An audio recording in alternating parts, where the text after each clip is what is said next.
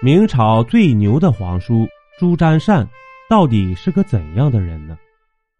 面对数次唾手可得的皇位，朱瞻善毫不动心。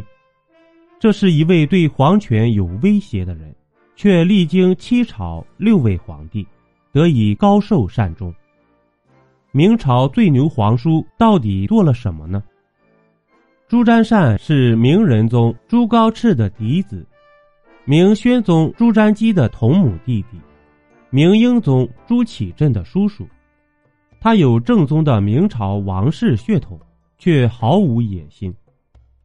历史上那些父子相杀、兄弟相残也要得到的皇位，到了朱瞻善这里，画风突转，变成千万别拿皇位来烦我的调调。明仁宗朱高炽猝死，皇位出现真空。朱高炽这个皇帝人好命不好，他为人忠厚仁慈，颇有治国之才。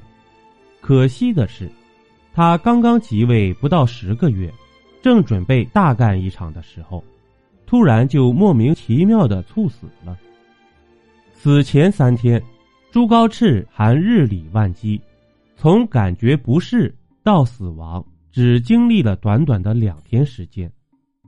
因为朱高炽死得太过意外和迅速，正在南京出差的朱瞻基需要时间赶到北京，权力的真空期意外出现了。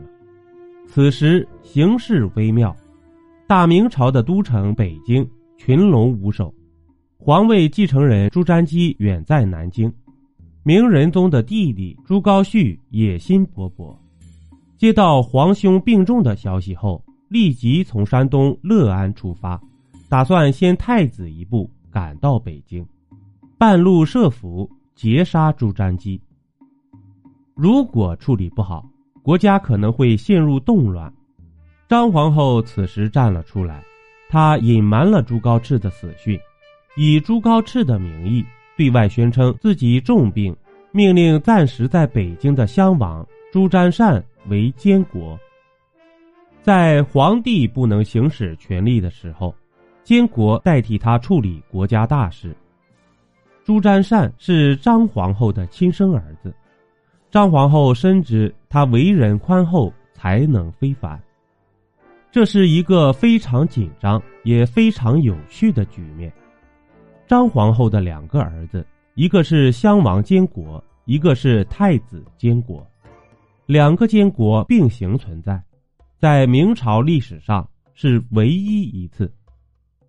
朱瞻基拼命从南京赶往北京的这段时间，因为朱瞻善的监国，大明朝的时局逐渐稳定下来。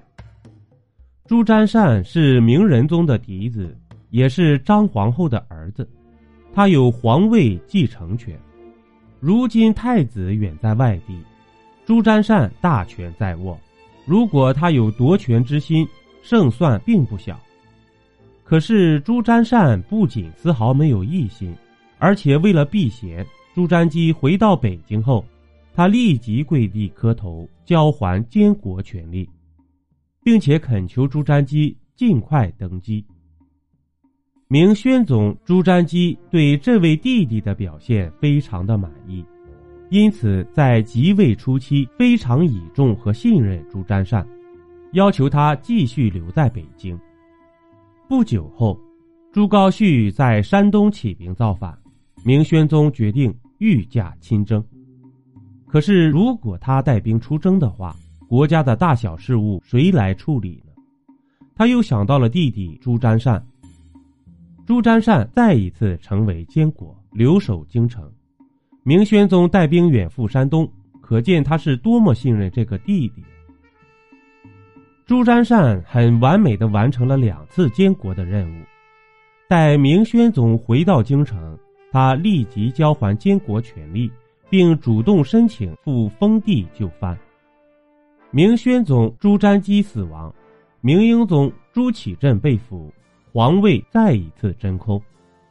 明宣宗统治时期，政治清明，社会矛盾缓解，经济得到了空前的发展，史称。仁宣之治，可惜的是，明宣宗也是个命不长久的君主，仅仅在位十年就去世了，终年三十七岁。